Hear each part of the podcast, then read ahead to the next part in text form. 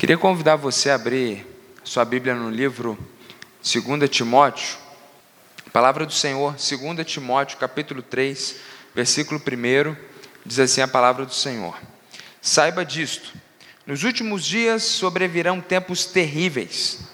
Os homens serão egoístas, avarentos, presunçosos, arrogantes, blasfemos, desobedientes aos pais, ingratos, ímpios, sem amor pela família, irreconciliáveis, caluniadores, sem domínio próprio, cruéis, inimigos do bem, traidores, precipitados, soberbos, mais amantes dos prazeres do que amigos de Deus, tendo aparência de piedade, mas negando o seu poder.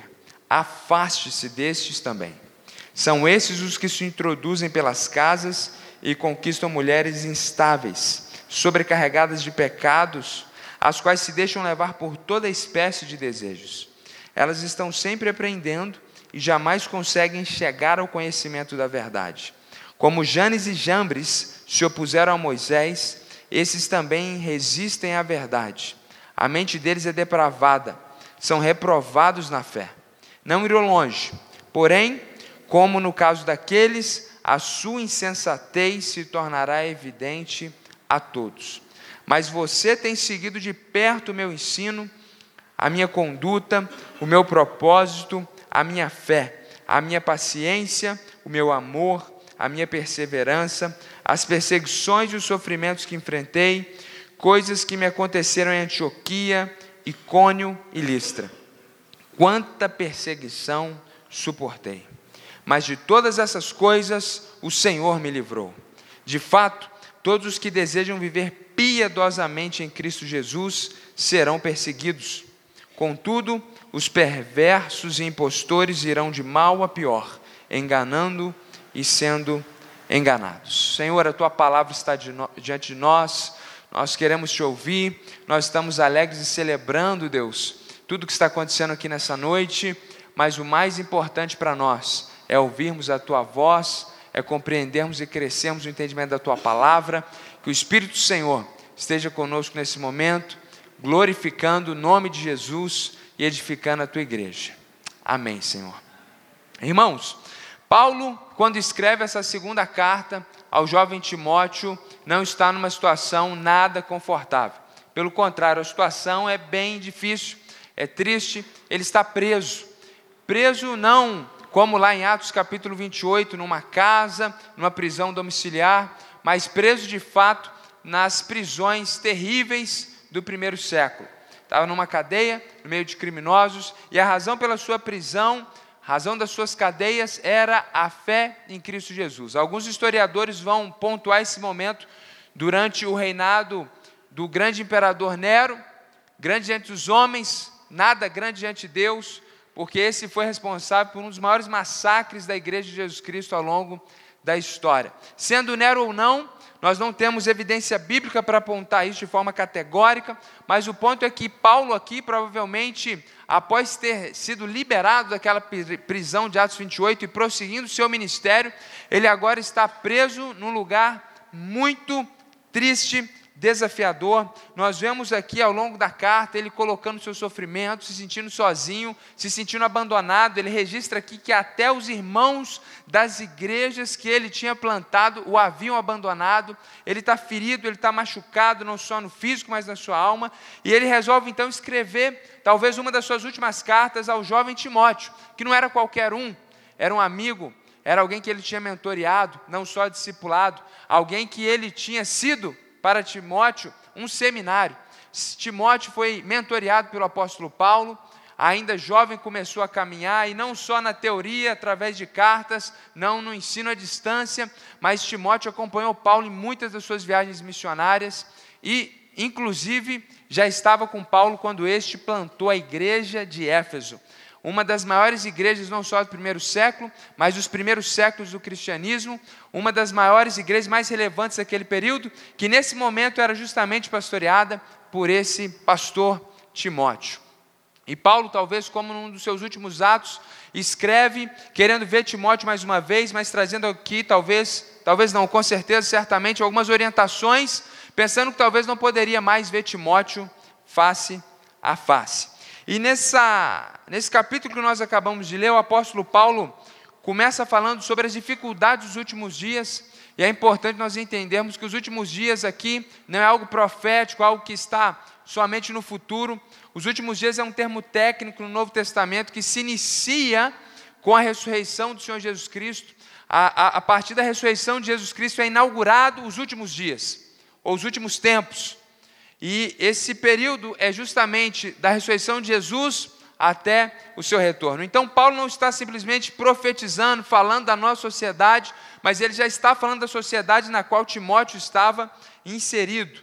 E nós vemos aqui do versículo 1 até o versículo 5 a descrição de quão terrível será esses últimos dias. Era, é e será e continuará sendo, e cada vez pior.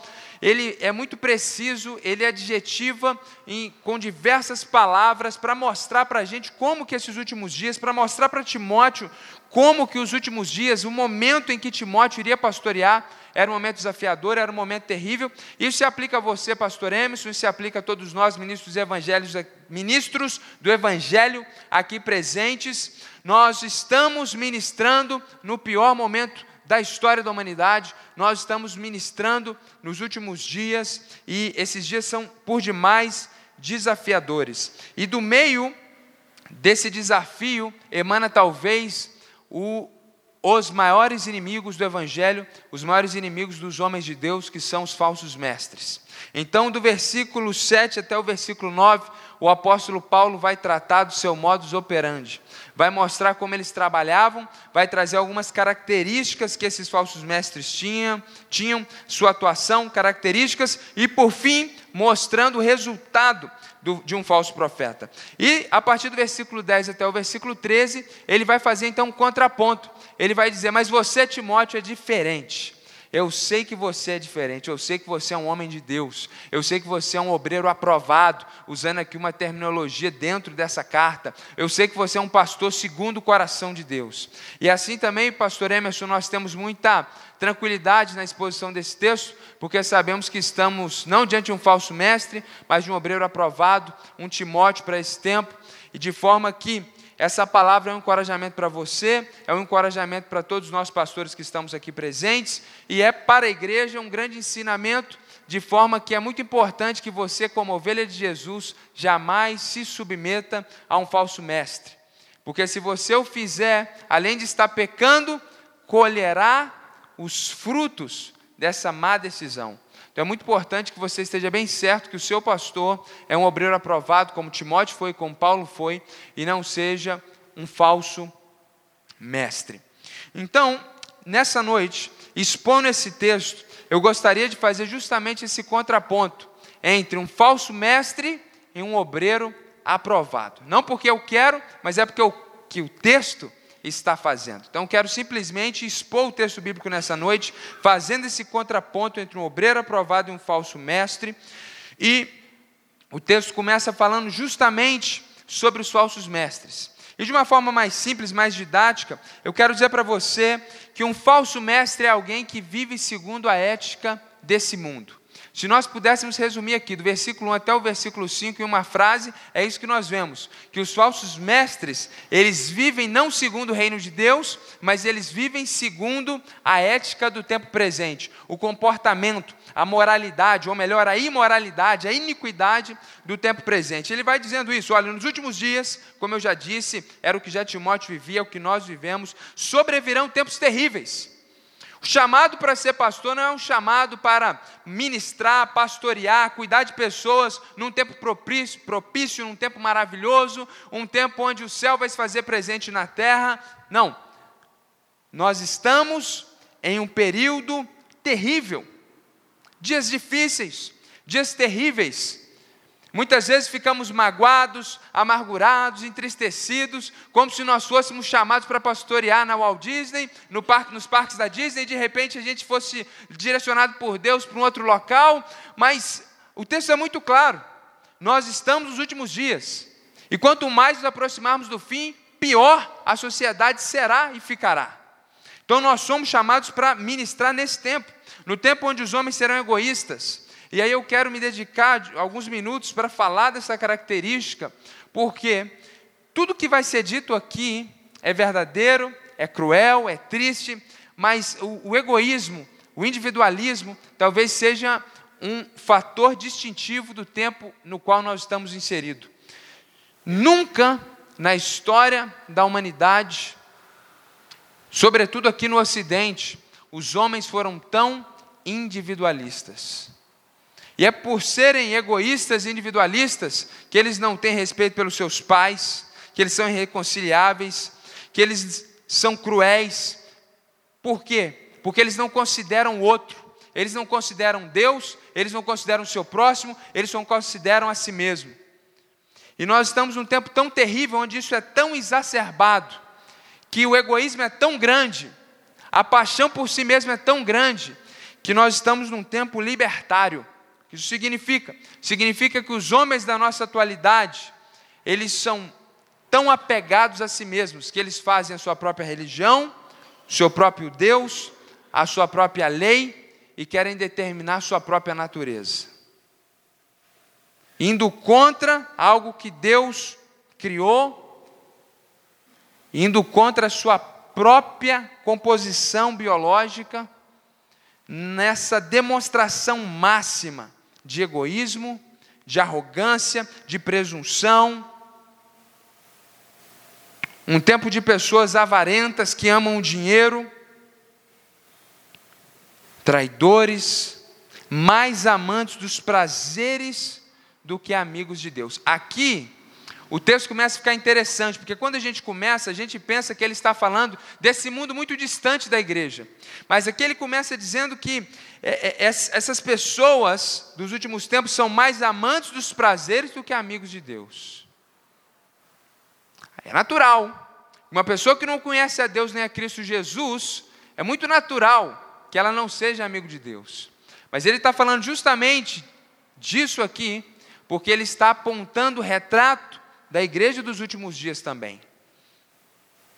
Uma igreja que é mais amante de si mesma, dos prazeres desse mundo, do que amigos de Deus. Tem aparência de piedade, mas negando o seu poder.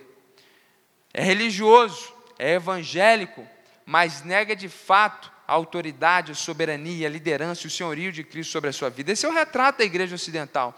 Esse é o retrato da igreja dos últimos dias. E é essa igreja que Deus chama você, pastor Emerson, a pastorear.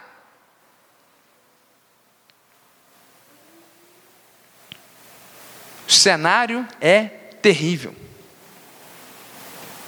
E aí a gente percebe, no versículo 6, são esses os que se introduzem pelas casas e conquistam mulheres instáveis.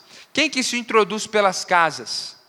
Os falsos mestres, os falsos profetas, os falsos pastores. Ele começa agora a discorrer sobre falsos pastores, que são, são quem? Estes são quem? São os homens, do versículo 1 até o versículo 5. Aqui é um grande ensinamento para nós.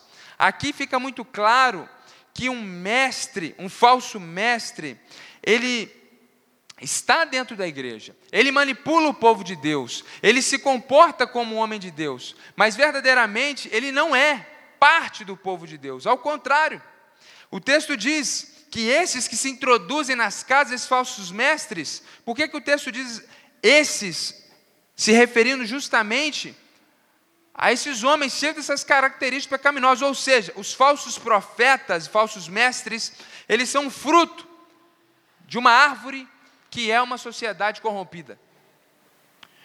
Os falsos mestres é uma consequência natural de uma ética ou de uma sociedade que vive nessa ética decaída e conturbada. Falsos mestres não são homens de Deus que se desviam. Falsos mestres são pessoas que nunca conheceram o Senhor. Por isso que Mateus 7, versículo 22 e 23, o texto bíblico deixa isso para a gente muito claro. Muitos me dirão, Jesus está terminando o sermão do monte, naquele dia: Senhor, Senhor, não profetizamos nós em Teu nome, em Teu nome não expulsamos demônios, não realizamos muitos milagres. Então eu lhes direi claramente, disse Jesus: nunca, nunca os conheci. Afastem-se de mim, vocês que praticam o mal. Nunca Jesus conheceu esses homens. Isso é muito claro. Eles podem estar dentro da igreja, mas o coração nunca foi do Senhor. A ética que conduziu a sua vida era essa ética que nós acabamos de ver aqui: de egoísmo, de avareza, de presunção, de arrogância, de impiedade, falta de amor, amante dos prazeres. Profissionais, pastores profissionais. Mas, os homens de Deus os pastores, segundo o coração de Deus, o obreiro aprovado, ele não é assim. O obreiro aprovado, ao contrário, ele não vive segundo a ética do mundo atual. O obreiro aprovado, ele vive segundo a ética do Evangelho. É isso que nós vemos aqui no versículo 10. Paulo fala: Mas, porém, você, Timóteo, é diferente. Tem seguido de perto meu ensino, o obreiro aprovado, ele segue o ensino paulino, apostólico, ele segue a sã doutrina. O obreiro aprovado segue a conduta de Paulo, que era imitador de Cristo. Ele tem caráter, não só conhecimento, ele tem conduta. Ele tem um propósito claro, ele tem um propósito específico, ele tem um propósito certeiro. Ele não é um profissional, ele não está em busca de dinheiro, ele não está em busca de promoção pessoal, ele não está em busca de honra, ele não está em busca de glória. Ele tem um propósito que é agradar o Senhor que o arregimentou que é a metáfora que ele vai usar alguns capítulos, alguns versículos atrás. Comparando o obreiro aprovado como um soldado que foi chamado, que foi alistado e que agora trabalha para agradar aquele que o arregimentou. E aí o texto continua para nós. A minha fé, a minha paciência, o meu amor e a minha perseverança. Quatro facetas do fruto do Espírito está registrado lá no livro de Gálatas. O obreiro aprovado, ele não vive segundo a ética do tempo presente, ele vive segundo a ética do Evangelho. Então, aos, no meio dos dias terríveis, em meio aos falsos profetas, em meio às dificuldades do ministério, ele não reage como um falso profeta, reagindo, brigando, violento, querendo tomar controle, ditador. Não. Ele age como Jesus agiria. Ele é paciente, ele tem amor, ele persevera. O obreiro, segundo a palavra de Deus, ele vive segundo o Evangelho. Nós vemos aqui o versículo 5, no finalzinho, fala assim: afaste-se desses também. O apóstolo Paulo está falando para Timóteo: você está no meio de uma sociedade corrompida, que é liderada por falsos mestres. Afaste-se, afaste-se destes também. É muito interessante porque a palavra afaste-se, talvez a sua Bíblia que não é NVI está escrito aí fuja. É muito legal porque é uma palavra muito rica e ela poderia ser traduzida, por exemplo, como se despedir, como afastar-se no sentido de ficar bem longe. Então, os homens de Deus, eles são de Deus, eles vivem segundo a ética do Evangelho, portanto, eles não são politicamente corretos e convivem com falsos profetas, porque somos todos evangélicos. Um obreiro aprovado, ele é profeta, ele não é político. Nós nos posicionamos ao lado de Deus, porque Deus nos chamou para o seu lado. Nós temos a espada, a nossa arma de guerra, porque estamos em guerra até Cristo voltar, que é a palavra de Deus. Nós manejamos ela bem, usando também uma metáfora aqui de 2 Timóteo, e nós profetizamos contra o mundo decaído, contra os falsos profetas nós não nos aliamos a eles, nós nos afastamos, nós nos despedimos, nós dizemos: olha, até aqui não dá mais. Não vemos piedade verdadeira, há só aparência de piedade, mas se nega o poder, nós não nos compactuamos. Então, pastor Emerson, você não está sendo nessa noite simplesmente recebido na, na, numa organização humana onde você deve, porque agora é recebido pela ordem, agir com corporativismo,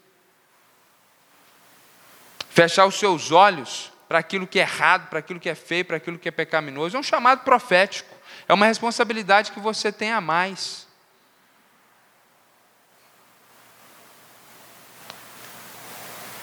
Você é um obreiro que vive segundo a ética do Evangelho. Mas os falsos mestres, o texto continua no versículo 6. Eles se introduzem pelas casas e conquistam mulheres instáveis, sobrecarregadas de pecados. Veja, as mulheres estão sobrecarregadas de pecados, não todas as mulheres, mas aquelas mulheres daquele contexto, daquela igreja. Aqui é um contexto muito prático. Timóteo pastoreava cidade de, na cidade de Éfeso e havia um contexto aqui ocorrendo. Falsos mestres estavam conseguindo espaço entre as mulheres daquela igreja, as quais se deixam levar por toda espécie de desejo. Então, essas mulheres ali eram sobrecarregadas de pecados, elas eram levadas por toda espécie de desejo, elas estão sempre aprendendo e jamais conseguem chegar ao conhecimento da verdade. Isso é o retrato de uma pessoa que não é regenerada. Esse é o joio que está no meio do trigo. Esses são os evangélicos que não são verdadeiramente cristãos. Paulo não está falando que os falsos mestres enganariam os verdadeiros servos do Senhor. Paulo está deixando muito claro aqui que aqueles que estavam sendo enganados pelos falsos profetas, falsos mestres, eram pessoas que nunca poderiam chegar ao conhecimento da verdade enquanto estivessem naquela condição, ou seja, eram eram pessoas que não eram transformadas por Cristo Jesus. O que nós vemos aqui é que os falsos mestres, eles são recebidos pelo mundo. As portas das casas estão abertas para esses homens. É por isso que o evangelho verdadeiro, quando pregado, não atrai multidões, mas o evangelho da prosperidade enche igrejas e galpões. É por isso que os pregadores da sã doutrina, eles vão sofrer e sofrem. A gente já fala isso daqui a pouco mas aqueles que são falsos mestres, eles são aclamados. Alguém estava falando esses dias aqui no curso do Prega Palavra que estava é, vendo um vídeo do Shed, tinha 14 mil visualizações. E alguns falsos mestres do nosso tempo, com menos de 24 horas, eles têm mais de 100 mil visualizações em suas mensagens rápidas, para não enfadar ninguém, muito mais preocupadas, muito mais preocupados com o formato preocupado em tocar o coração da pessoa e não anunciar o evangelho verdadeiro. Esses homens têm sucesso, eles têm jatinho, eles têm dinheiro, eles têm poder, eles têm reconhecimento. Eles são recebidos nas casas. Era assim naquele tempo? Coitado Timóteo pregando o evangelho e aquelas pessoas que ouviam ele, um homem que foi treinado pelo apóstolo Paulo, que recebia cartas do apóstolo Paulo, vendo membros da sua igreja indo atrás de falsos mestres. Quem dirá nós? Como que não será para nós? É isso que nos espera. Por quê? Os falsos mestres vão ser sempre recebidos pelo mundo. Aqui algumas coisas sérias aqui no texto, porque fica muito claro que quem estava recebendo aqueles falsos mestres, eles não eram regenerados. Então, eu fico pensando que a gente tem a mania de chamar falso profeta de pastor, porque ele não pode ser politicamente correto, e a gente tem mania de chamar aglomerado religioso de igreja. Não é porque tem um monte de gente reunida ali falando o nome de Jesus que isso é igreja. Nenhum evangélico reconhece a maior religião desse país como igreja. Por isso que a gente prega o evangelho para eles. Mas só porque tem uma placa de evangélico, a gente chama de irmão onde existe um falso profeta liderando, pregando, e uma multidão ouvindo, de certo é uma multidão não regenerada. Se houver alguns, ficarão ali por pouco tempo, porque a palavra de Deus diz em João capítulo 10, versículo 27. Jesus disse: As minhas ovelhas ouvem a minha voz, e eu as conheço, e elas me seguem. E o contexto de João 10 é qual? Qual que é o contexto de João 10? É justamente falsos profetas que estavam surgindo, falsos mestres, falsos messias. E Jesus está dizendo: Mas as minhas ovelhas ouvem a minha voz. Quando eu vejo um aglomerado de muitas pessoas ouvindo e se deliciando no banquete dos falsos profetas, eu me lembro, ainda Paulo dizendo para Timóteo, nos últimos dias, eles se amontoarão de mestres, não é somente um, não. Eles, no YouTube eles se amontou, eles escutam um monte, segundo seus próprios interesses. A igreja brasileira está cheia destes, infelizmente. Eles vão ser recebidos, eles vão ser famosos, mas o obreiro aprovado, Pastor Emerson, ele não é aclamado e recebido pelo mundo, ele sofre no mundo. Olha o que o apóstolo Paulo vai dizer no versículo 11: As perseguições e os sofrimentos que enfrentei, coisas que me aconteceram, aí ele começa a dar lista, nas cidades onde ele foi pastor: Antioquia, Icônio e Listra. E se a gente olhar Atos dos Apóstolos, a gente vai perceber que foi em muitas outras cidades. Ele aqui deu um resumo. Sabe aquelas perseguições que eu passei, aquilo, aquilo e aquilo? É, é, é um resumo. Sofreu muito mais do que nessas cidades. Quanta perseguição eu suportei. De fato, versículo 12: de fato, todos os que desejam viver piedosamente em Cristo Jesus serão perseguidos. Então, Paulo está dizendo para Timóteo o seguinte: enquanto os falsos mestres serão recebidos e muito bem tratados pelo mundo, os obreiros e servos do Senhor, eles irão sofrer. Paulo está dizendo: olha como é que eu sofri, Timóteo. E aí, para não haver dúvidas, para a gente não pensar que era um exemplo muito pessoal, algo que aconteceu só com Paulo, ele diz: todo mundo que quiser viver piedosamente em Cristo Jesus irá sofrer. Isso não se aplica somente a pastores, mas se aplica a todo seguidor de Jesus. Você vai sofrer ideologicamente, as pessoas vão ter preconceito de você, as pessoas vão te acusar, as pessoas vão falar mal, isso é natural porque você não compactua com o que é errado, porque você não faz o que todo mundo faz, você vai sofrer preconceito. Então, perseguição ideológica, espiritual, ela sempre ocorre na vida de alguém que realmente serve o Senhor Jesus Cristo. Você vai perder amigos. Muitas vezes temos problemas dentro das nossas próprias famílias.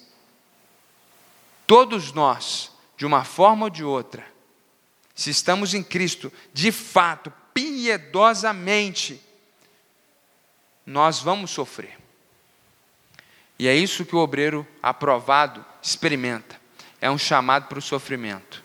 Por isso que ele fala da perseverança, do amor, porque quem sofre precisa saber perseverar. Quem sofre precisa saber muito bem o que é amar, porque senão a gente fica amargo, a gente fica duro a gente não consegue perdoar, a gente tem que ter paciência. Aqueles que me escutam aqui nessa noite, por algum dia você pensou em ser pastor, saiba isso. Saiba que o chamado pastoral é um chamado para o sofrimento. Cristo sofreu. Nós não somos maiores do que o nosso Senhor. Por isso nós vamos sofrer também. Existe um livro, O Mensageiro, a Mensagem à Comunidade.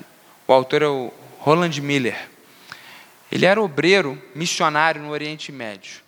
E ele trabalhou muitos anos, ele não via resultado nenhum no seu ministério. E ele teve uma brilhante ideia. Ele falou: eu, eu, quero me sentar, tomar um café, me encontrar com os missionários que estão aqui pregando no Oriente Médio e estão vendo resultado estão vendo os filhos de Ismael vindo a Cristo Jesus, mesmo em minhas tribulações, perseguições, por que, que eu prego e nada acontece? O, o que, que esses homens têm? Que quando eles pregam, as igrejas são plantadas. E aí ele então fez uma agenda, fez um cronograma e fez o, o, o, levantamento, quem eram esses homens, e começou a visitar essas pessoas. E aí ele escreve esse livro para mostrar o que todos esses missionários tinham em comum. E a, o primeiro ponto da lista, Todos esses missionários, antes de serem frutíferos no Oriente Médio, passaram por experiências de profundo sofrimento. Mas, depois desse vasto sofrimento, de anos sem ver ninguém se converter, ele plantou várias igrejas no Oriente Médio. Hoje escreveu esse livro. Tive a oportunidade de ouvi-lo alguns anos atrás. Um homem que nos constrange pelo seu caráter moldado e aperfeiçoado pelo sofrimento, muito parecido com o de Cristo. Nós somos chamados para sofrer no mundo, enquanto os outros são recebidos pelo mundo. Caminhando para o final, o fim dos falsos mestres é a vergonha e uma progressiva decadência. Veja comigo o versículo 9. Eles não irão longe, porém, como no caso daqueles, a sua insensatez se tornará evidente a todos. Quem são, no caso daqueles? Janes, Janes e Jambres, que se opuseram a Moisés. Essas palavras, esses nomes não aparecem em nenhum lugar no Antigo Testamento, no Ano Novo, a não ser aqui. A tradição judaica diz que são os dois mágicos que tentaram combater Moisés quando ele estava diante de Faraó. E aí eles fazem aqui aquela mágica para mostrar que eles também sabem fazer um bordão virar serpente, só que a serpente de Moisés engoliu a serpente deles. E ficou evidente a todos que eles eram mágicos, enquanto Moisés estava de fato agindo no poder do Deus Todo-Poderoso. E é isso, que está, é isso que ele está dizendo aqui. Assim como aqueles magos foram desmascarados ali na corte do Egito, os falsos mestres, a sua insensatez, ela se tornará evidente a todos. Eles podem enganar por um tempo, mas como eles não têm caráter, como eles não têm vida, seus pecados se tornam evidentes. Cedo ou tarde, a insensatez deles se torna evidente. Esse é o pagamento para um falso profeta, vergonha. E isso é muito claro na nossa realidade. Aqueles que são falsos profetas, com seus múltiplos escândalos, sendo envergonhados. E o versículo 13 também aponta nessa direção. Contudo, os perversos e impostores irão de mal a pior. É o que eu chamei de decadência progressiva, enganando e sendo enganados. Isso é o pagamento para um falso mestre. Mas para os obreiros do Senhor, para o obreiro aprovado, para os pastores de Deus, o fim deles não é esse. Versículo 11 diz assim: As perseguições, os sofrimentos que enfrentei, coisas que me aconteceram em Antioquia, Icônio e Listra, quanta perseguição suportei, mas de todas essas coisas o Senhor me livrou. Esse é o pagamento para um obreiro aprovado, o livramento do Senhor. Paulo não tem em vista somente o livramento temporário, até porque Deus o tinha livrado desses sofrimentos, mas agora ele estava numa cadeia de novo. Mas ele tem em vista aqui, por isso que o texto tem uma exclamação, e eu gosto dessa, dessa, dessa tradução que traz essa exclamação, porque eu imagino Paulo dizendo justamente com essa paixão, com essa convicção, com essa certeza, ele sabe que nós sofreremos aqui na terra, mas no final nós seremos livres na eternidade vamos ser recompensados. E na eternidade vamos desfrutar da liberdade que há pelo fato de nós sermos filhos de Deus. Então somos sim chamados para um sofrimento pelo Evangelho nessa terra. Inato, natural a todo aquele que é nova criatura, todo aquele que é um ministro do Evangelho, todo aquele que está em Cristo, independente de ser pastor ou não. Mas nós sabemos que o Senhor sempre nos dá livramento. Começa nos livrando nessa terra e por fim a liberdade eterna. Então nós não olhamos para o pagamento desse mundo como os falsos mestres, olhando, como ele diz aqui, avarento, pensando no dinheiro, pensando em poder, não, nós olhamos para a eternidade. Então, os pastores que são segundo o coração de Deus, que vivem segundo a ética do Evangelho, eles sabem que o livramento vem do Senhor. E alguns experimentam esse livramento na terra e outros só experimentam na eternidade. É incrível perceber que Jonathan Edwards, dos maiores teólogos da modernidade, usado por Deus por um dos maiores avivamentos da história do cristianismo, terminou seu ministério sendo expulso da sua igreja, por uma questão de como ministrar ceia. Incrível.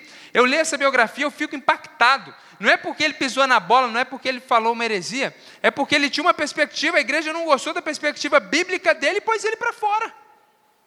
É incrível perceber que Spurgeon, que nós chamamos de príncipe dos pregadores, batista, inglês, que é lido até hoje, é incrível perceber que ele terminou isolado na sua denominação, na sua convenção batista, porque num período em que todos iam para o progressismo, ele permaneceu fiel à sã doutrina.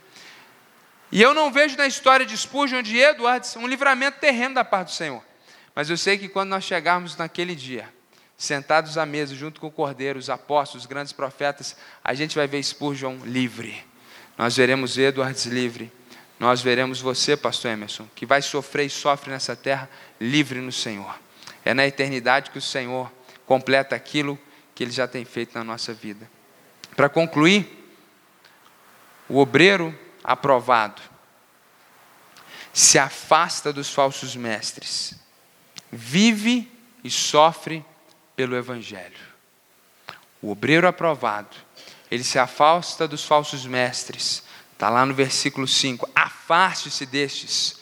Do versículo 1 até o versículo 5. Do 6 até o versículo 9. Os falsos mestres. O obreiro aprovado, ele se afasta. E ele vive e sofre. Versículo 10 até o versículo 13. Vive e sofre pelo Evangelho. É isso que nós vamos confirmar aqui nessa noite, pastor. Que provavelmente você já tem vivido, conhecendo você, 16 anos de tribo indígena, pastoreando, evangelizando, já tem o sofrimento como marca na sua vida, e nós vamos confirmar isso aqui nessa noite. Seu encorajamento para todos nós, Deus não nos chamou para sucesso terreno simplesmente, sobretudo para viver para a glória dele. E eu queria estar orando nesse momento. Senhor, muito obrigado, porque a tua palavra está diante de nós. E ela deixa muito claro o que nós devemos ser.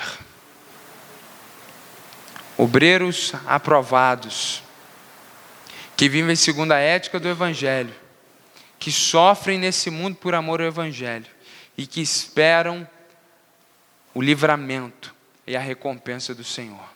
É isso que nós queremos ser como pastores aqui presentes, é isso que nós oramos para que continue sendo e seja até o dia final o pastor Emerson e aplicamos isso também para toda a igreja do Senhor aqui reunida. Que possamos saber que sofreremos sim nessa terra, porque nós pertencemos ao Senhor, porque nós não vivemos segundo o curso do tempo presente. Nós outrora vivíamos segundo o curso do tempo presente, mas agora nós somos vivificados. E temos a certeza da presença do Teu Espírito conosco. E sabemos da certeza da eternidade, Senhor. Em nome de Jesus, continue a ministrar os nossos corações essa noite, através, Senhor Deus, dos próximos passos desse momento tão importante. Nós oramos em nome de Jesus. Amém.